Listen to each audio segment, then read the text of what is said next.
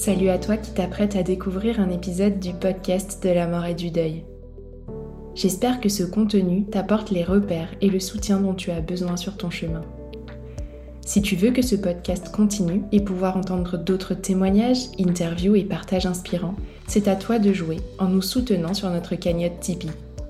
Si chaque auditeur nous donnait ne serait-ce qu'un euro par écoute, le podcast aurait encore de longues et belles années devant lui. Alors c'est le moment d'y penser, de t'arrêter et de valoriser notre travail. Toutes les infos pour contribuer sont en descriptif de cet épisode. Merci beaucoup et belle écoute.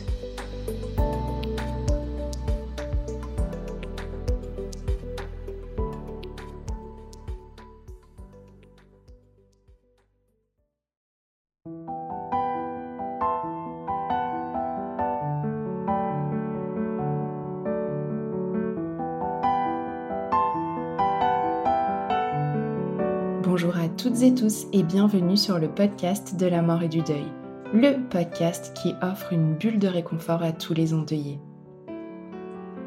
Je suis Tiffany, accompagnante professionnelle du deuil et je réalise ces épisodes aux côtés d'Elsa, ingénieure du son. Avant de commencer, je te rappelle que tu peux laisser 5 étoiles au podcast sur ta plateforme d'écoute préférée. Par ce geste, tu lui permettras d'être mieux mis en avant et c'est ainsi que d'autres pourront le découvrir à leur tour. Pour cette nouvelle série, c'est avec beaucoup d'humilité que j'ai pu tendre mon micro à celles et ceux que l'on entend trop peu.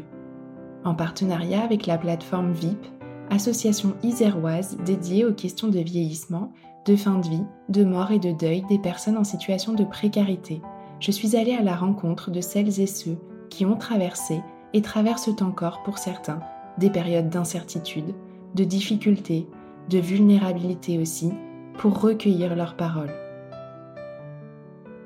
Alors en même temps que tes oreilles, je t'invite à ouvrir grand ton cœur.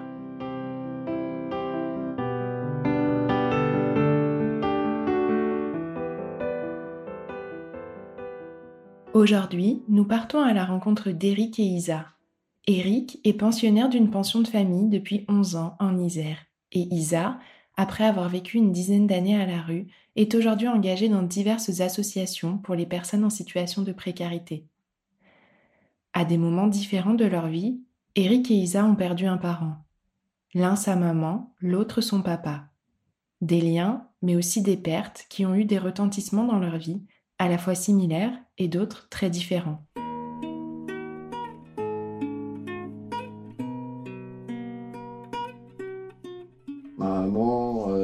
C'était une personne très active. Je la voyais pas trop. J'ai été aussi élevé par ma grand-mère parce qu'elle a été souvent au travail, comme elle s'occupait des personnes âgées pour les repas, pour leurs toilettes. Je ne la voyais pas trop à la maison. pareil pour mon papa. Pendant près de 25 ans, euh, comme ça, ils m'ont élevé quoi. Moi, j'étais abandonné à quelques jours. Je suis arrivé dans cette famille, j'avais deux ans et demi. Lui ne pouvait pas avoir d'enfant. Et j'ai rempli, jusqu'à mes 9 ans qu'il est, décédé, j'ai rempli une partie de sa vie euh, géniale, quoi. C'était pas mon papa adoptif, c'était mon père. André, surnommé Dédé. Pour moi, je, l'avais dans mon cœur comme si c'était vraiment mon lui qui m'avait créé, quoi. Enfin, créé conçu, quoi. C'était pas une personne très grande, mais un bon caractère, quoi. Elle ne passait pas par quel chemin quand elle voulait dire quelque chose, quoi. Voilà. Et là, elle n'était pas contente. Il fallait pas rester dans ses pieds. Mais il fallait pas courir avec elle, parce qu'elle court aussi vite que nous. On prenait le balai. Parce que nous, on, disait le balai de sorcière. C'était un javelot. Donc le balai, il volait.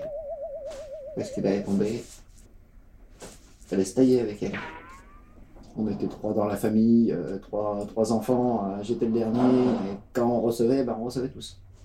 C'était pas que le, grand ou le petit ou la sœur, c'était on recevait tous les trois. Papa, il était pas très expressif, il était, il était, ben, il était chef d'équipe, donc euh, automatiquement, tu vois, il, avait l'habitude de manier les personnes. Mais je savais que je comptais pour lui, quoi. Parce qu'une fois, dans la, en cours de récréation, il euh, y a un gamin euh, qui m'a poussé contre le mur. Papa, quand il a su qui c'était, euh, j'ai cru qu'il le fracassait, quoi. J'avais un peu la lèvre ouverte, mais c'était une histoire pour papa, quoi. Il avait quitté son travail pour revenir à l'hôpital et tout, quoi. Ah bah des fois je pleurais. Ah bah tu vas pleurer pour quelque chose. Une bonne gifle, une bonne tarte. Je me voyais pleurer. Pas un homme ça. Donc voilà le souvenir que j'en ai de ma mère.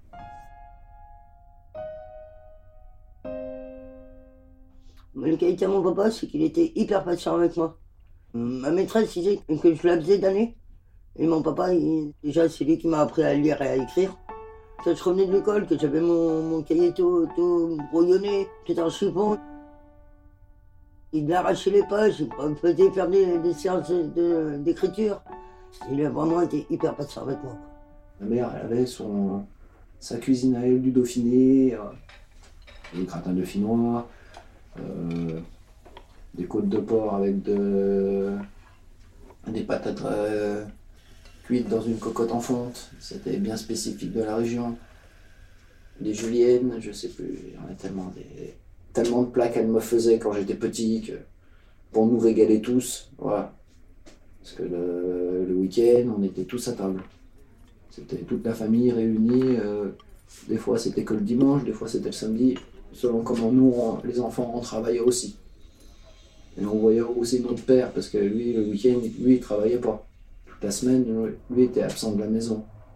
Il travaillait de nuit, donc. Ma maman, elle, elle faisait ses ménages la journée. Et mon père, on le voyait que le soir à table, avec elle. Ça, c'était très rare aussi. Tous ces bons souvenirs de ces, ces bons petits plats. quoi. Et eh ben, je ne pouvais jamais, jamais aller à la cuisine avec ma mère parce qu'elle m'a envoyé dans les jupons de mon père. Et j'ai un très gros souvenir, et c'était un terpiste, mon père, il adorait jouer au PMU. Et je, je savais quel bouquin elle allait prendre pour étudier son PMU, et je piquais avant. J'étais sur ses genoux et je faisais celle qui s'y connaissait, alors que je connaissais rien du tout, quoi. Je- Et c'est vrai que, ben, ça me manque tout ça, quoi.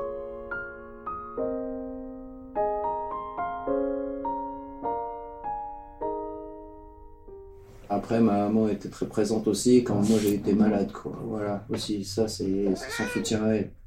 Bah, elle venait souvent, elle était à l'hôpital. Quoi. Voilà. Quand je je suis resté 21 jours un peu entre. euh, dans, un peu dans le commun. Quoi.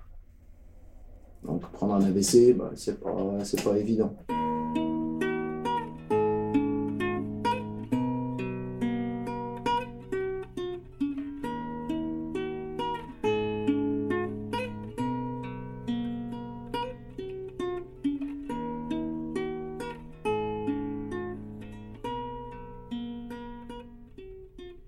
Quand il est décédé, ça, j'ai perdu mon Dieu, quoi.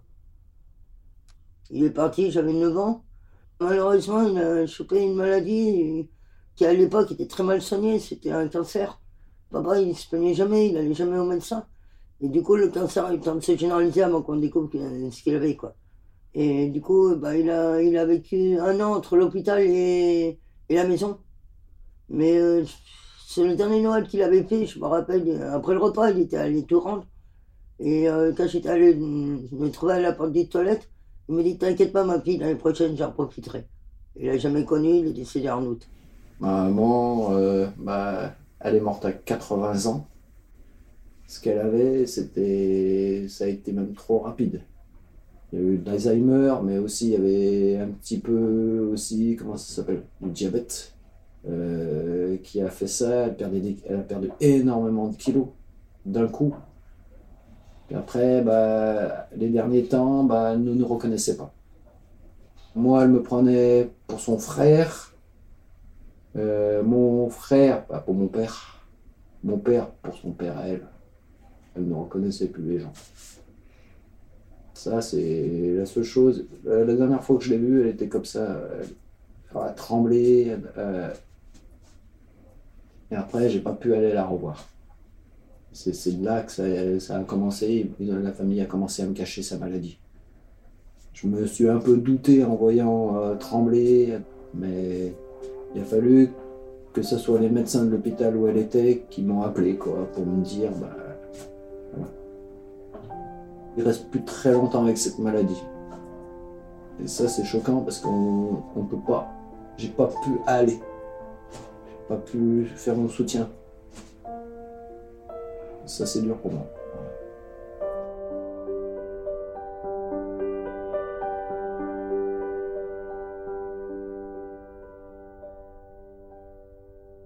Quand il est parti, en fait, euh, c'était bizarre parce que j'avais une nounou qui me recueillait jusqu'à ce qu'il revienne du travail. Et euh, ce jour-là, ma nounou m'a dit bah, Tu vas dormir quelques jours à la maison. Ça devait être le mardi ou le mercredi. Le week-end avant, j'avais été voir mon père à l'hôpital. quoi. Mais l'infirmière, euh, comme il était sur animation, elle m'a laissé 10 minutes, même pas. quoi. Elle m'a dit euh, Non, c'est- euh, la petite est trop jeune. Donc je peux, juste le prendre dans mes bras et sans comprendre ce qui se passait. Quoi. Et en fait, euh, donc euh, je, me suis installé chez elle. Et deux, deux jours après, j'ai ma mère qui a sonné à la porte. Donc ma nounou m'a appelé. Et tout de suite, j'ai dit à maman, papa il est parti.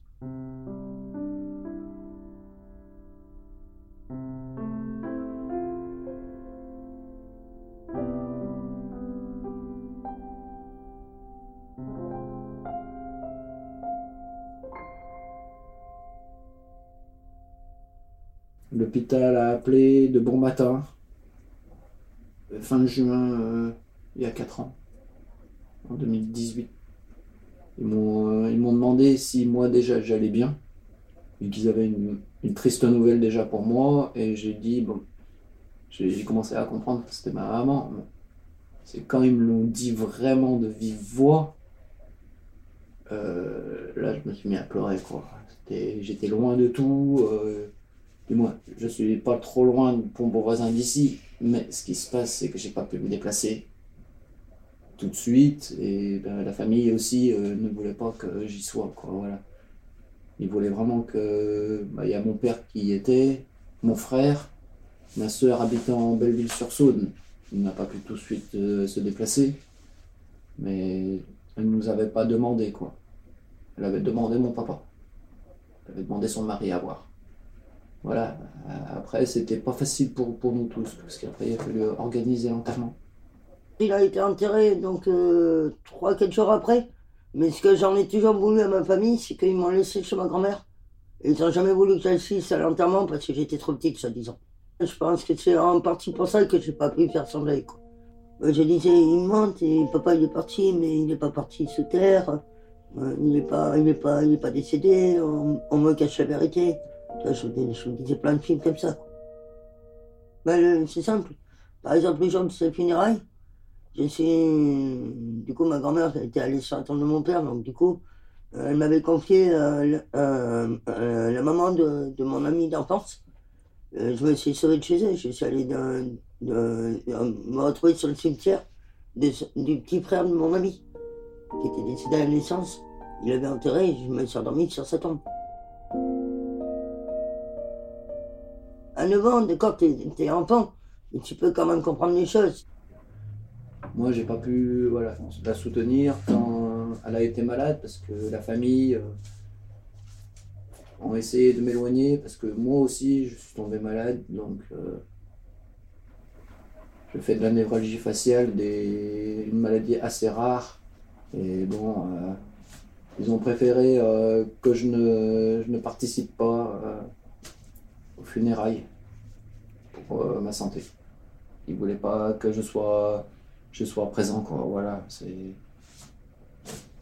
Ils ont eu peur que je. Moi, c'est ce que m'a dit après à mon oncle. euh, Voilà, il m'a dit ton père, il voulait pas que tu sois présent. Ta situation, euh, ta santé, tout ça, il a voulu te protéger. Dans un sens où protéger, d'accord, mais de pas pouvoir assister. Là, ça a été, ça a été dur, quoi. C'était un refus pour moi. Mais bon.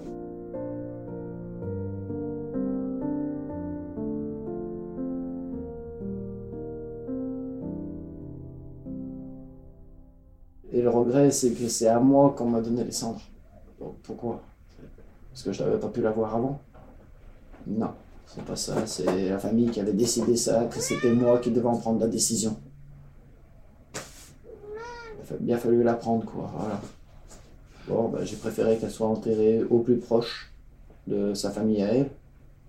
Et puis bon, il y a le caveau familial, donc euh, il y a encore la place pour euh, les trois enfants et mon père. Donc voilà. Ma mère nous avait juste demandé de, de faire nos dernières volontés. Donc ça, c'est déposé devant notaire. C'était juste ce qu'elle nous avait, parce qu'elle craignait pour nous à l'époque. Comme cache ce qui se passait, ça. Là, je me suis révolté, quoi. Et du coup, j'ai pris la rue à 13 ans.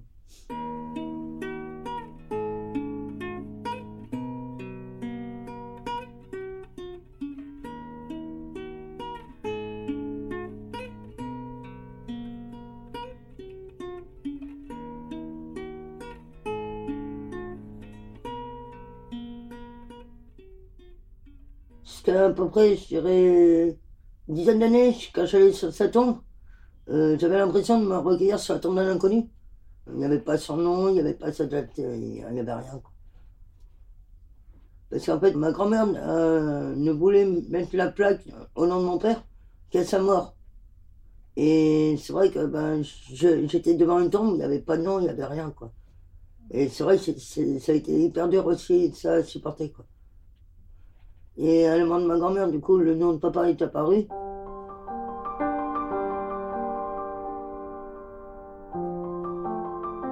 J'ai perdu ben, mon Dieu et j'ai perdu, j'ai perdu confiance en moi aussi à un moment. En fait, je m'assimilais la de papa à quelque chose que j'avais pu faire. Euh, j'ai commencé à, à finir les verres euh, quand il y avait des fêtes à la maison. J'ai commencé à, allumer les cigarettes à mon père. Et euh, je disais, ben voilà, si j'avais pas fait ça ou ça, peut-être que bon- euh, Dieu l'aurait pas repris. Peut-être que peut-être qu'il sera encore avec moi, quoi. J'ai énormément vécu avec la culpabilité. ouais. Mais il m'a fallu, ouais, il m'a fallu quelques années pour me rendre compte que ben, c'était une chose de la vie, quoi. C'était pas, c'était pas ma faute. Après, ça a été dur après pour mon papa. Aussi. Parce que ça, euh, il a repris contact avec moi après. Ça a permis aussi ça de, de recréer des liens parce que ça faisait euh, depuis mon divorce, ma, séparation avec mon ex-femme, euh, la mère de mon fils, ils ne l'ont pas, ils ne l'avaient pas accepté. Donc je me suis un peu rejeter. Donc maintenant, voilà, j'ai pu reprendre contact avec mon père. Et puis c'était une des volontés de ma maman. Que la famille arrête de se faire la gueule. Donc ça a permis aussi ce rapprochement familial. Mais bah, il y a toujours des distanciations, donc pour le moment, bon.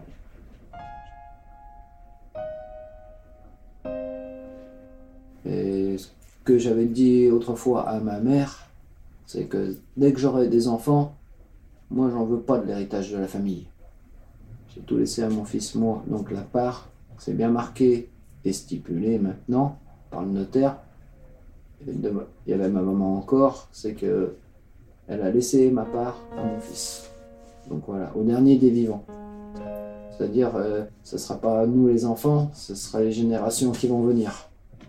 Mon père a fait pareil de son côté. Que nous, on, euh, nous, on a fait nos vies. Voilà, on a nos, euh, nos appartements, on a nos maisons, dans la, famille, on a des enfants, voilà. On s'est construit autour. J'ai pris la rue pour euh, suite des problèmes familiaux qui ne seraient jamais arrivés si papa était là.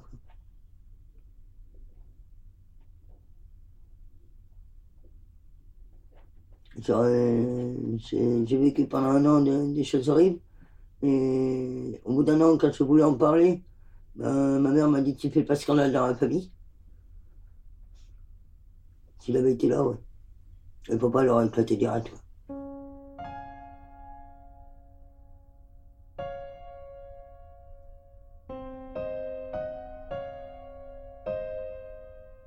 Mais quand je suis parti à la rue, j'ai pris direct un animal. J'ai pris un chien. Une ours. C'était, c'était une petite fille. Et malheureusement, elle est décédée, elle est décédée en m'étant bas. Mais, ben, en fait, mes animaux, je me rapproche, je me rattache. Là, j'ai quatre chiens et quatre chats. Je me rapproche d'eux euh, en pensant à papa, quoi. Comme euh, l'année dernière, j'ai perdu une chienne.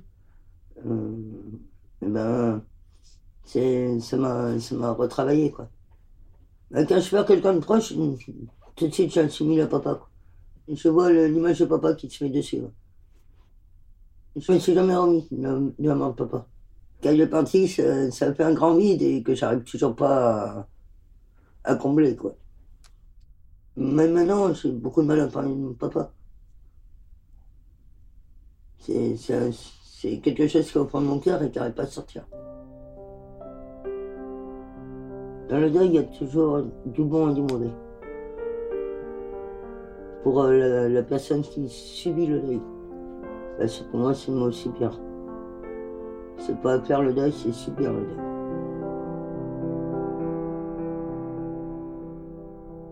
Le bon, c'est que ben, appris à me débrouiller seul. Euh, parce que euh, il aurait été là, il m'aurait connaît. Et de, de mauvais, ben justement, il n'était pas là pour me reconnaître. Quoi. Il n'était pas là pour me dire, bah, ça c'est le bon chemin, ça c'est le mauvais. Il n'était pas là pour me guider dans la vie. Quoi. Mais il était là mentalement, mais pas physiquement. Quoi. Ma première motivation maintenant, bon, c'est souvent mon fils. Voilà, aussi.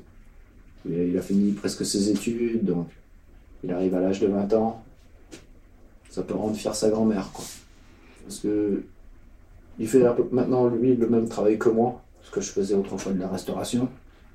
Mais c'est qui qui m'a appris la cuisine? C'était ma maman, à la base. C'est ses recettes à elle que j'applique. Voilà.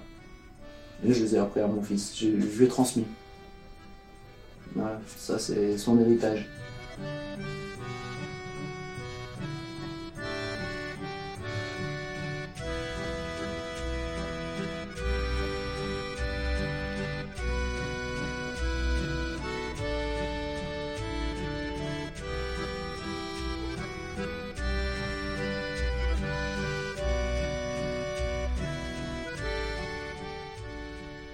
Il est enterré euh, dans, dans la montagne, à peu près à 30, 30 km de Grenoble. Et euh, j'y vais au moins deux, trois fois dans l'année, quoi. Maintenant, je sais que j'ai un endroit où je peux aller me recueillir quand j'ai besoin de parler. Maintenant, je suis autonome, j'ai une voiture, j'ai le permis, donc je peux monter dans, dans la montagne, tu vois. Je me fais une top sur sa tombe, parce que euh, papa, il était fumeur, et je, je lui parle, quoi.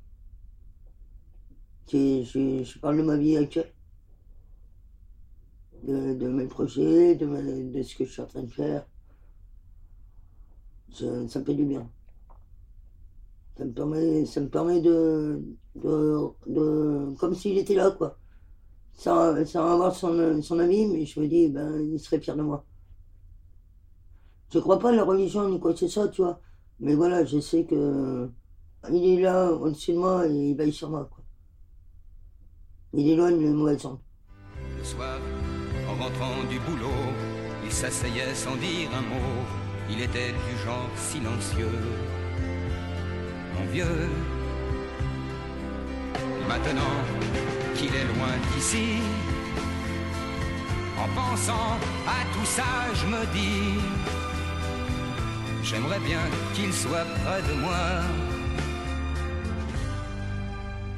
Papa je pense qu'il va falloir encore, oui, quelques années avant que je puisse faire quelque chose à sa mémoire, quoi. Parce que je veux prévoir pour la fin de l'année. Euh, j'avais déjà vu ça avec mon frère, mais de lui faire un petit hommage. Voilà. Parce qu'il y a des personnes qu'on a, mon frère a retrouvé où elle travaillait, les enfants des personnes qu'elle s'occupait quand elle était ménagère. Euh, on demandait ça. Donc c'est en cours aussi euh, un petit peu de se mettre en place. Mais de récolter tous les témoignages euh, des personnes. Parce qu'il va y avoir une sorte de petite messe.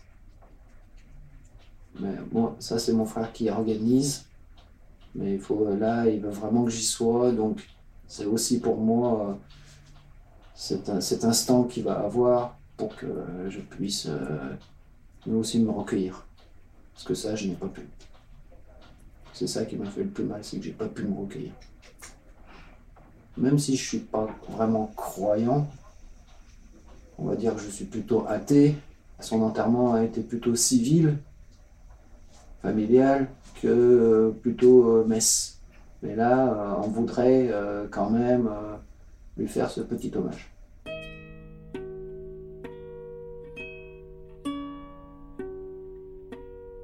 Ce témoignage, c'est aussi l'occasion pour Eric et Isa de vous faire passer un message. Un message qui leur tient à cœur et qui résonnera, j'en suis sûre, dans le vôtre. Essayez avec vos familles si, de ne pas faire comme avec la mienne.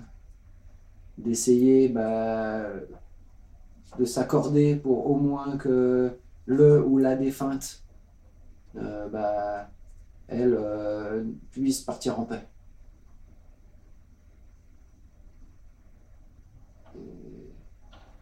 Après aussi que les familles puissent euh, vivre avec ça euh, en toute sérénité sans avoir euh, les mauvaises pensées, ainsi de suite, de tout ce qui va après. Ça peut attirer beaucoup, bah, soit du rapprochement comme ça s'est passé avec les miens maintenant, ou de la distanciation comme il y a eu au tout début. voilà. C'est vraiment maintenant je peux faire la part des deux choses. Cette distanciation qu'on m'a mis pour pas que j'aille voir ma maman, parce que moi j'étais malade. Et maintenant bah, le rapprochement familial, parce qu'on euh, a tous besoin de se soutenir.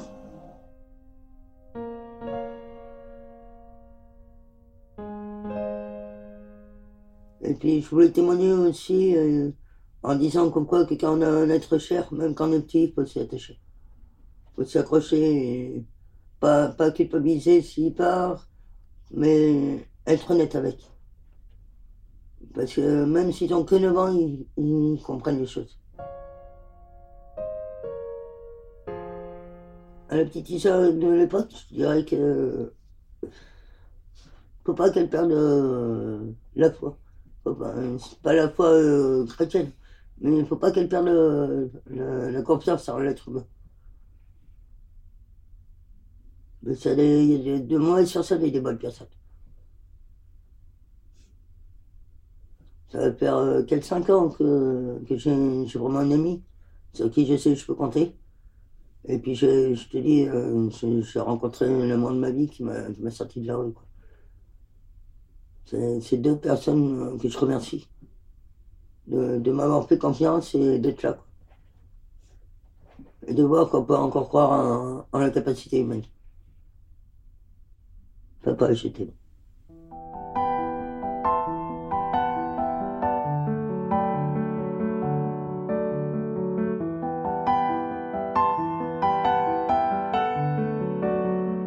Je tiens à remercier du fond du cœur Isa, Nat, Messaouda, Eric, David, Renaud, Richard, Pierre et Chantal pour leur authenticité et leur confiance dans leur participation à ce projet sans oublier Clémentine et bien sûr Charlotte pour le soutien, l'organisation et leur enthousiasme à toute épreuve. Cette série de témoignages s'inscrit dans un projet plus global de recueil de paroles et de photographies réalisé aux côtés de Mathilde Parquet, photographe spécialisée dans la question des âges, et il donnera lieu à une exposition. Si cet épisode t'a plu, n'oublie pas de le dire avec des étoiles et en laissant un commentaire sur ta plateforme d'écoute préférée. C'est comme ça que le podcast s'envolera vers d'autres oreilles. Tu peux aussi nous aider à financer le matériel, les frais d'hébergement et tout le temps alloué à ce projet en faisant un don sur mon site web www.les-envolé.com, onglet Le podcast. Je te remercie de ta fidélité et te donne rendez-vous la semaine prochaine pour un nouvel épisode.